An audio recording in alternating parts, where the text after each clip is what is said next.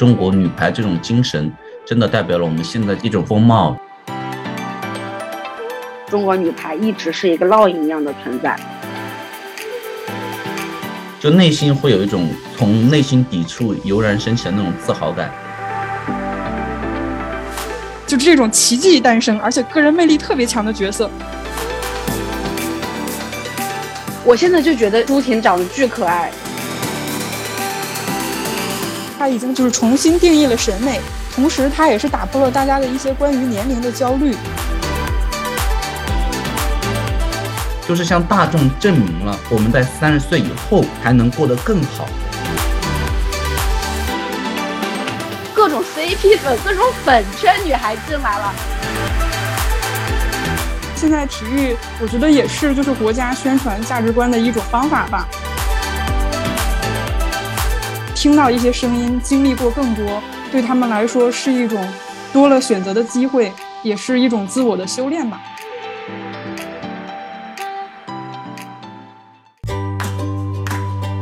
闲话茶水间，没事聊聊天。大家好，这里是闲话茶水间，我是大表哥，我是揽月，我是展姐。无论您是在上班摸鱼，还是在运动健身，欢迎您来到我们的茶水间，和大家一起聊聊一些感兴趣的话题。三个不同体系下的年轻人，三种不同思想的碰撞，希望在休闲之余，也能给您带来一些思考。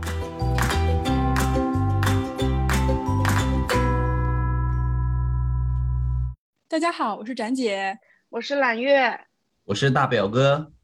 在过去的半个月里，东京奥运会几乎锁定了大家的资讯头条。这是一届姗姗来迟的奥运会，它因为新冠疫情推迟了整整一年。尽管如此，它还是为我们带来了一个尽情挥洒汗水的夏天。今天，我们就来聊一聊关于东京奥运会的那些事儿吧。东京二零二零奥运会，对，东京二零二零奥运会。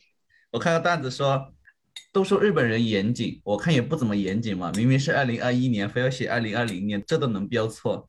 这个好像是奥委会那边同意了的，正儿八经就是让他们写的二零二零。是啊，对，因为你如果写二零二一的话，往后算的话就怕历史上有问题，所以就延续了那个二零二零的设定。所以再过三年就是巴黎奥运会了，是吗？对，二零二四。那你们有看奥运会吗？这次的比赛项目有关注吗？是这样的，因为我人在新加坡这边的渠道不是很多，要么就是那种私人的小直播间，就是他把那个央视的视频转播了，然后配上自己一些乱七八糟的点评，就完全不想看，你知道吗？要么就是那种他那个网特别卡，看的你想吐。但是在有限的渠道下面，我还是看了一场非常精彩的比赛。中国女排对美国那一场，虽然很遗憾惜败。哎，新加坡那边不会有奥运转播吗？就他们的电视台应该会有他们视角的转播吧？是有，我特地为了他注册了一个会员。第一，确实因为语言不通是一个问题，因为本身新加坡官方语言讲的是英文。第二个是因为他们国家的视角转播的跟我们不一样。我只转播我觉得对于我本身的广告效益能产生最大的一个作用的比赛啊。那他们没有国家包袱吗？就是集体荣誉感，选择他们的比较优势的项目进行转播。有啊，就选择新加坡优势的是游泳嘛，然后新加坡比较喜欢的一些网球类的会直播比较多。因为当时在中国对美国女排的同时，好像我记得是澳大利亚对哪个国家也是在进行，所以他们直播那一场。因为那一场确实是事关我们国家荣誉之战，但是它因为是小组赛，如果说一个第三方或者说稍带第三方的一个不那么客观的视角来看，可能这场比赛可能他们就不会去转播。理解。所以你印象最深的就是中国对美国女排这一场比赛是吗？对，我觉得有一种虽败犹荣吧，因为我家里有个小投影仪嘛，我会把整个室友都叫过来说一起看。我们也会讨论说这个比赛到底什么原因啊，能不能赢啊？然后我们的一致结论是，我觉得中国女排能做到这个样子已经很不容易了。在当时，呃，朱婷的手受伤，然后郎平要退役了嘛，就类似于新老交替的一个过程，必须有新队员进来，然后新老队员之间有磨合，在这样一个过程中间，我觉得能做到这个样子，虽败犹荣嘛。中国女排这种精神，真的代表了我们现在一种风貌。不服输，很坚持的在拼搏奋斗。我觉得这也是我们看这种运动赛事想要获得的一个激励了。就是生活已经这么苦了，当然要看一些积极向上的东西了。对，大表哥，那你是对所有的赛事都是这么关注，还是你喜欢的项目都是这样的？我没有，其实我很多项目我没有特别的看，因为女排我从小就是全家一起看，我不知道大家有没有这种印象，就是女排好像是一个全民的共同回忆。小的时候有电视机开启，那个时候但凡有奥运会，我觉得有点像我们之前，不管是我和我的祖国，还是你好李焕英里面，就确实那种大家一起看女排的回忆。我相信很多听众朋友也是有的。所以对女排我会格外关注，尤其是事关中美的女排，我是格外的兴奋和关注。对，呃，好像以前日本有部电视剧叫《排球女将》吧。我小的时候不太关注女排，但就我妈妈传递给我的她的记忆里面，就跟大表哥说的一样，就中国女排一直是一个烙印一样的存在。就包括她年轻的时候有了电视机以后，看到了那个排球女将。就对她整个生活的激励和那种鼓励，一直延续了非常非常多年。女排精神嘛，我们小时候写作文的时候就会讲到女排精神。如果不是女排比赛，或者就是普通的一场奥林匹克的竞赛，你在看这场比赛的时候，你是希望中国队赢呢，还是希望就是如果对手很强，那个小伙子就是很优秀，你也希望他赢？你会有这样一个预设的立场吗？会有。我觉得任何人看任何的比赛。但凡如果有一方是属于自己国家的人的话，我觉得这种立场是不可磨灭的。就好像比如说你们公司跟别的公司在做对抗、做比赛，然后你作为你公司的，你当然从本能上希望自己公司能赢。第一，它代表了一种你作为这个集体一份子的荣誉感。当这个荣誉感上升到国家层面或民族层面的时候，就是民族的荣誉感或自豪感或爱国主义情怀。我觉得这种情怀是一种集体主义的情怀，我觉得也是一种很好的一种精神的方面的寄托，我觉得也是不可以否认的。我们不用感到很不好意思，我觉得是可以坦然的说出来的。哦。但是如果你要说正常一一场赛事什么时候会不带个人色彩的话，我觉得永远是你作为第三方。是的。对这种情况下，你会更客观。但凡有一方是自己人的话，你完全做不到百分之百客观。就连裁判或教练也做不到。当然了，像日本那种盲人裁判，那我不讲了。但是我是觉得，我理解他们的情感，但是我不认同他们的行为。是的，嗯，我觉得上升到国家层面，每个人应该都是这样的，就是无条件的支持自己国家。如果说公司层面，我当时就想象，那可未必。公司层面我没有这个荣誉感。比如说看男篮对面长得比较帅，那我会立即爬墙过去的，好吗？就他不是基于公司来的，或者公司不是一个最大权重的因素。是这样的，你要做一个这样的假设，揽月，你要假设你公司的颜值跟对方的颜值是对等的情况下，你再来讨论。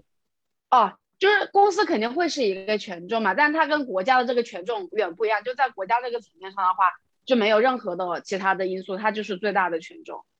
我看的比赛里面应该很少会有完全功利的第三方的心态来看的，因为如果两边你都不喜欢，或者你没有对任何一边有任何的兴趣的话，这场比赛可能压根就不会看。我觉得看运动比赛最大的乐趣就是在于你站了一边，然后你不知道这一边赢或者不赢。就这是我很喜欢看运动比赛很刺激的一个点。其实你看运动比赛更多的是看精气神，就你看跟自身气质比较符合的精气神，你会有意识或无意识的站他们那一边了。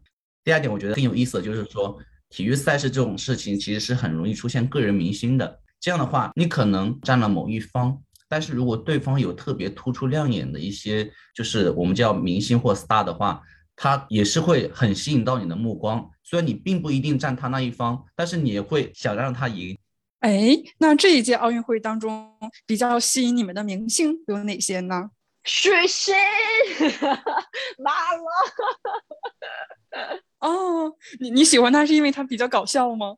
就是可能看了太多包装的软文吧。除了说在赛场上面的比赛之外，然后你事后看到了更多宣传。然后宣传里面有对他们就比如说许昕怎么左手直板抢手，放弃了单打，因为团队很需要他，就类似于这种之后，你对这个人的整体的看法莫名就更立体了，和带了很多其他的情绪。再加上我觉得长得也蛮帅的呀。这刚刚展姐说这一届你看了什么比赛？我可能看的最多的就是乒乓球赛吧。回到了那种小的时候，你可以坐在电视机前搬个西瓜，然后看比赛这种场景，跟朋友一起看比赛，我觉得哇。是的，是的，而且那个时候开着窗户，能听到家家户户窗口都是传来各种加油声、呐喊声、好球之类的。对，记忆就扑面而来。但比较遗憾，就是这一届奥运会赛场上面没有欢呼声，多多少少就少了那么些意思。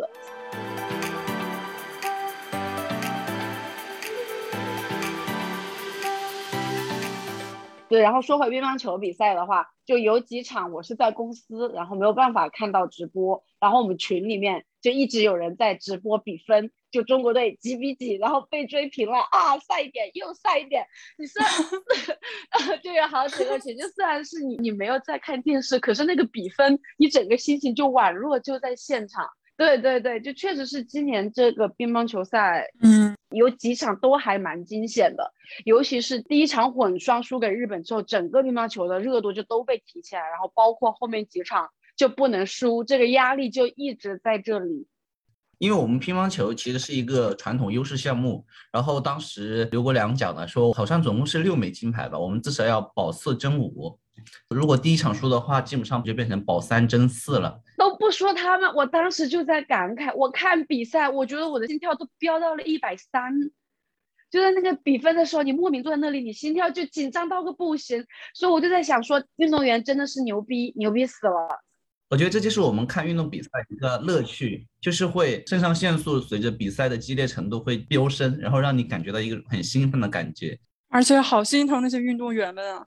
之前看那个刘诗雯输比赛的时候，就觉得特别的心疼。本来奥运会已经延期了一年，就是这一年的时间，可能有更强劲的对手，然后同时自己体力又开始往下降的一个过程，而且很有可能是最后一场奥运会比赛。这个时候如果没有拿到好的成绩，没有得到一个让自己满意的结果，那种心酸真的是，哎，看到好心疼。说回到乒乓球，其实我印象最深刻的，反而就是中国队和日本队打的那几场球。包括说伊藤，就大家都说她跳大神，确实那个女的略显浮夸啊。嗯。然后她的各个行为，以及说我们面临的到赛点，然后真的就是一眼看的比分从被打到零比八这种局面，然后被拉回来，我就觉得运动员牛逼，太牛逼了。是的，就是心态很稳定，一切皆有可能。其实我自己比较喜欢看的比赛是那种体操类的比赛，因为确实觉得很优美啊。就虽然看不懂规则，但是你能看到大家一起放个音乐、跳个舞，然后在平衡木上看到那些小姑娘颤颤巍巍的走在那上面，然后做出各种惊险的动作，觉得很危险，为他们提心吊胆，又觉得很佩服。可能就是人类对于平衡能力的一个极限吧。就我在生活中完全做不到，但是他们在这个项目当中展示出来，还以一个那么美的姿态展示出来，我就觉得啊，好漂亮。就刚刚展姐你说你喜欢看平衡木、花滑这些，我觉得正好是我比较忽略的一种体育赛事，分竞技类，运动员双边同时在场，那那个时候就会有明显的竞技性，比如说跑步，比如说打球。但像花滑或者是像那平衡木这种，是一个一个的上的。然后每一个人单独打分，我觉得这种可能看的时候竞技性会稍微少一点，然后反而会注重美感多一些。是的，而且主要是因为我之前追的明星已经退役了，我之前喜欢的乒乓球运动员是张继科，我就觉得他是一个特别有个性，然后有血性的藏獒嘛，他总会带来就是不一样的赛场表现，而且他每一次比赛总会有意外情况。你永远不知道什么结局，然后比如说打到零比三的时候，他也能扳回来，夸夸夸，就这种奇迹诞生，而且个人魅力特别强的角色，对我来说是让我特别喜欢的。后来他退役了之后，我就感觉我对比赛的关注度就低了很多。所以大家觉得马龙在继续发光发热，才会觉得更感动嘛？体育赛事其实很容易出个人明星的，很多时候一个体育赛事的关注度，很多时候就是由一个到两个人引起的，包括这次的田径也是一样。每次奥运会基本上到后半段或者说接近尾声四分之一的时候，因为基本上就是田径比赛了嘛。田径比赛中国不是传统优势项目，由于人种优势，基本上就是黑人或者说美籍或欧籍的那种黑人被占据了，所以我们关注度很低的。但是由于苏炳添的存在，导致我们后面他个人的比赛呀，以及团体的接力赛呀，大家会关注度会更高。嗯，既然你提到了苏炳添，那我这里就要强行 Q 一下刘长春。呃，我现在所在的大连市的一个代表性的人物，也是我们中国的奥运第一人。刘长春，一九三二年在美国洛杉矶举行的第十届奥林匹克运动会上，作为中国奥林匹克第一人，参加了男子一百米短跑的预赛。他最好的成绩是一百米能跑十分零七秒。我都感觉到了冉姐慷慨激昂，整个情绪上来了。是的，嗯，后来他建国之后，他就回来大连了。嗯，包括苏炳添也是这样的。苏炳添他为什么跟刘翔不一样？刘翔的跨栏其实，呃，是一种个人速度与个人技巧的一个结合。因为技巧，你可以以一个更科学的方式去跨栏的话，你可以省下时间去更多的去跑的。苏炳添这个意义大在于，他本身这个呃突破，其实代表一种大家对于人种的偏见的一种突破。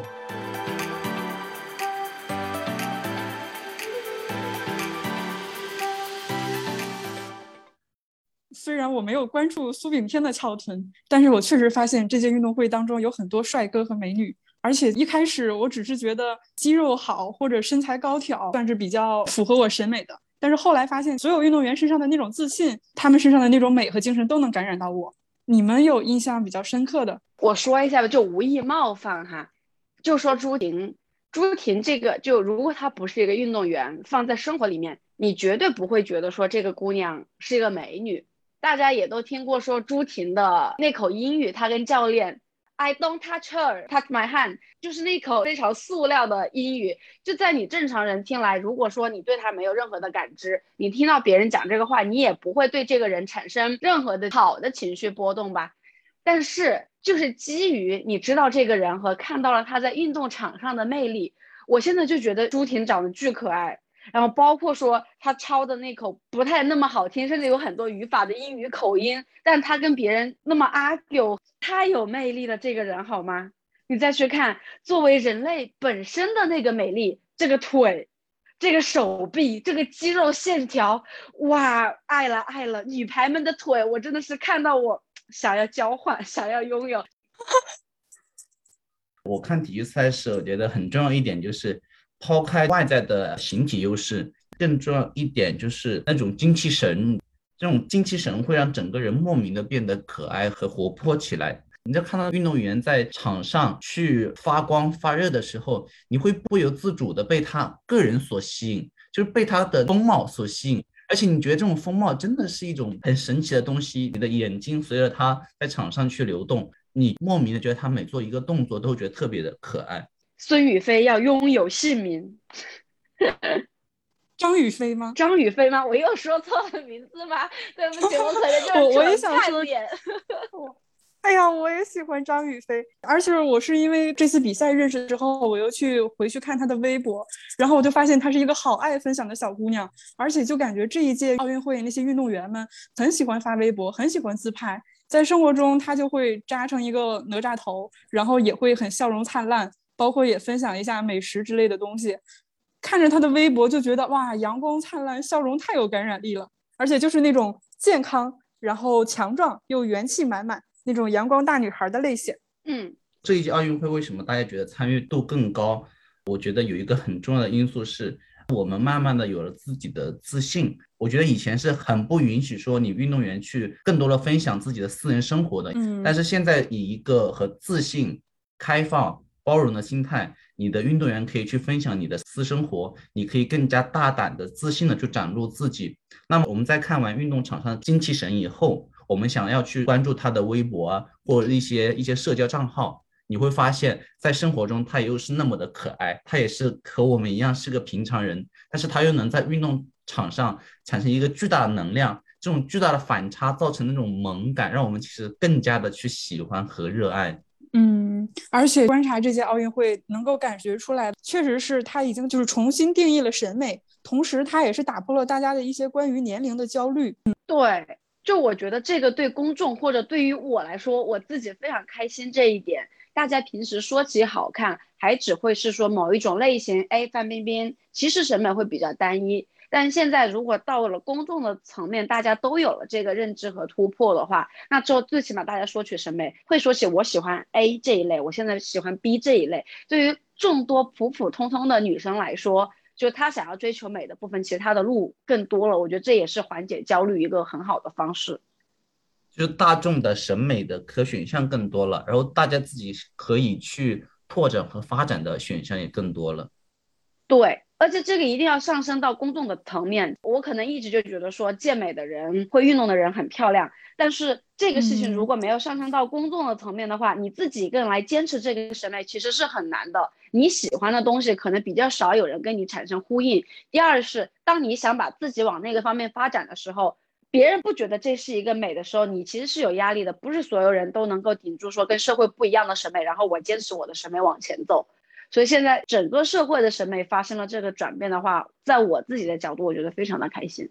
我觉得可能这次奥运会过后，国内可能会有一次健身的小热潮，我觉得可能会有一小波。对，说到健身我就想起了跆拳道。我其实自己比较喜欢跆拳道，但是练跆拳道实在是太难了，所以我就尝试过一年之后我就放弃了。这一次的比赛当中，就有一个八零后的老将叫吴静钰，他之前参加过四届的奥运会。然后零八年和一二年他都拿过金牌，结果里约的时候他就下滑期就到了嘛。后来他一七年也是成为了母亲，生下了宝宝。他休息了六个月之后，又慢慢的，然后又开始产后复出，再战了奥运，打破了对于年龄或者心态，包括自己身份上的一种束缚，重新挑战了自我。这种老将重新对自己的这种认识表现出来的勇敢和坚韧，尽管是他最后没有拿到奖牌，但是我也觉得好感动。对，而且我觉得这次奥运会之所以会打破大家对于年龄的焦虑，是因为不仅是这些运动员在年纪大的情况下去坚持参加比赛，而且是他们在这么大的高龄，或者说针对于运动员这么大高龄的情况下。仍能获得很好的成绩，像马龙都三十二岁了，又拿了金牌，然后苏炳添已经其实三十一了，也能够再创辉煌。而且我觉得今年我有关注一个叫刘小军的，最近也很火，他其实三十七了，你知道吗？他又获得了金牌，而且又刷新了记录。就是我觉得在这样一种氛围下，大家之所以变得不那么焦虑了，是发现以前的奥运会传递给大家就是。运动员可能上了三十，就是属于一个身体走下坡路的过程，大家会觉得整个人人生也是一样，会产生一个困惑迷茫。但是现在呢，一方面是确实现在的各方面的条件上来以后，让整个运动员的寿命得以延长，再加上科学的训练和方法，甚至会让运动员在三十岁以后，可能让成绩能够迸发出新的一个阶段。这个东西跟去年浪姐传递的精神是一样的，就是向大众证明了我们在三十岁以后还能过得很好，甚至于比三十岁之前过得更好。这种往上的对未来自信或者说期许，我觉得才是大家破除这个年龄焦虑最大的一个激励。我觉得就审美多元化，我觉得。我有关注一个体育赛事，就是练球，就有一个叫王真的，我在抖音上有看他的一些视频。我第一次觉得，就这种精神、这种气魄，真的就是跟外貌无关，跟年龄无关。对，就这一届，包括说大娇女子举重，呃，文文，就是各种在平时肯定不是世俗里面的大家觉得好看的体态，在这一次，我觉得都有人发自内心的感受到了他们的魅力。嗯嗯，就。觉得很棒，是的啊，我刷微博还刷到了四个词儿，我就觉得说的很好。他们说健康的、活力的、自信的、坚毅的女性美，不只是女性，所有的健康的、坚毅的、活力的、自信的，所有的人的美。是的，在我对男性的审美里面一直都是这样的。之前的审美是在非女性化的男性审美上，然后现在又有人接受女性化的男性审美，所以我觉得在男性的审美上反而一直是比较多元的。男性审美里面容得下健硕的、健康的、健美的，又容得下偏女性化的、精致的、所谓的可爱的男生，就是你这个审美它包容度很高。对。但是对于女性审美，可能就是白又瘦三个字。对。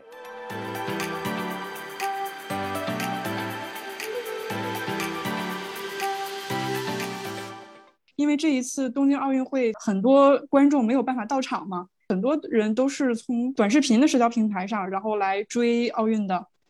就我不知道大家有没有这个感觉，这一届奥运会的热度其实比较高，或者是说它在偏娱乐性的、偏宣传性的、非体育正规渠道的这种热度比较高。我不知道大家有没有这种感觉？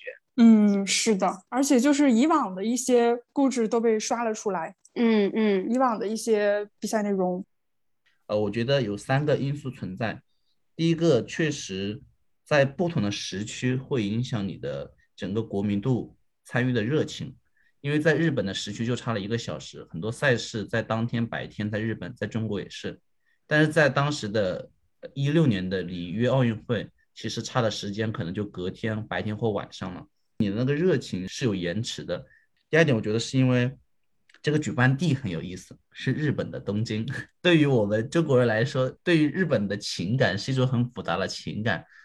然后我最后讲一下是为什么短视频，是因为。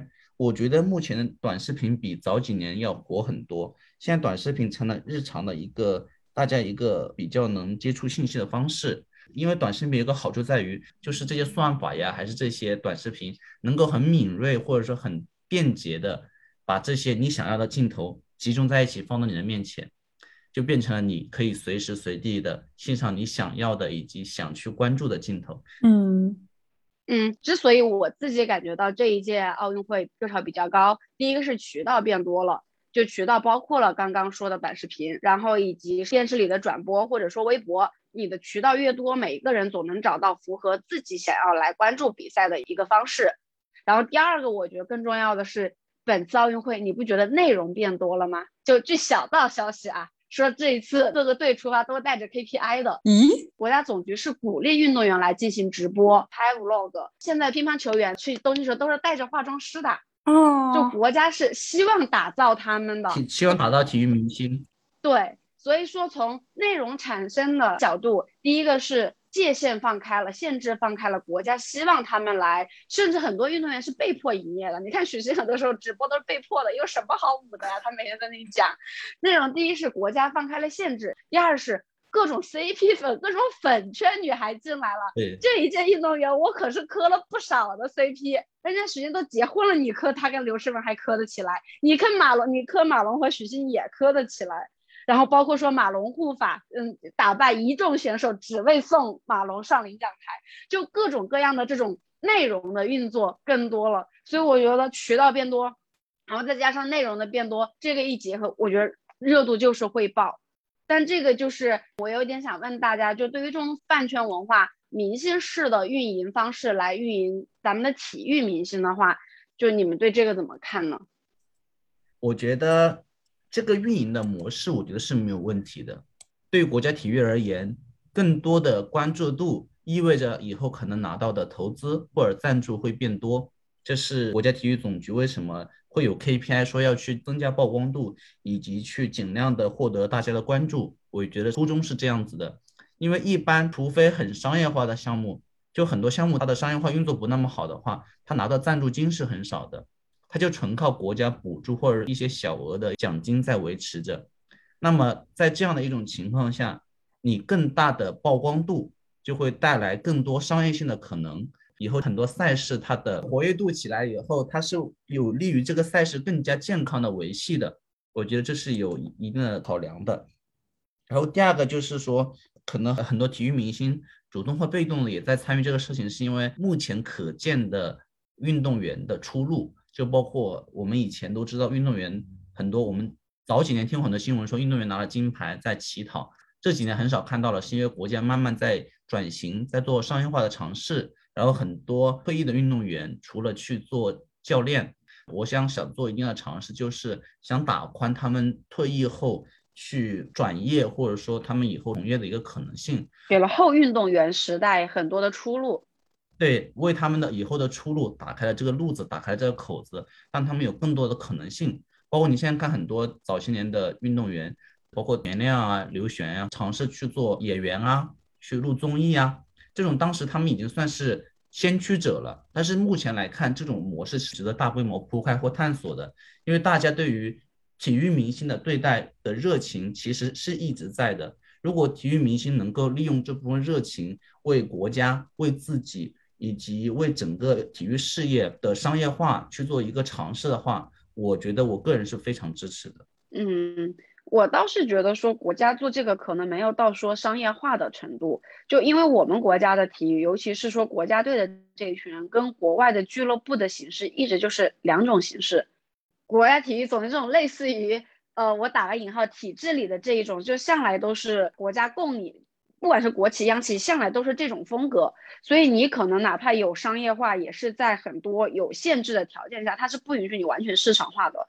所以为什么那么早之前田亮单独接广告，或者是李娜自己代表个人出赛，他不跟着国家队一起，都引起了非常大的争议。我觉得国家在这一块应该还是不会想说像国外俱乐部这一块转型完全的转而做商业化。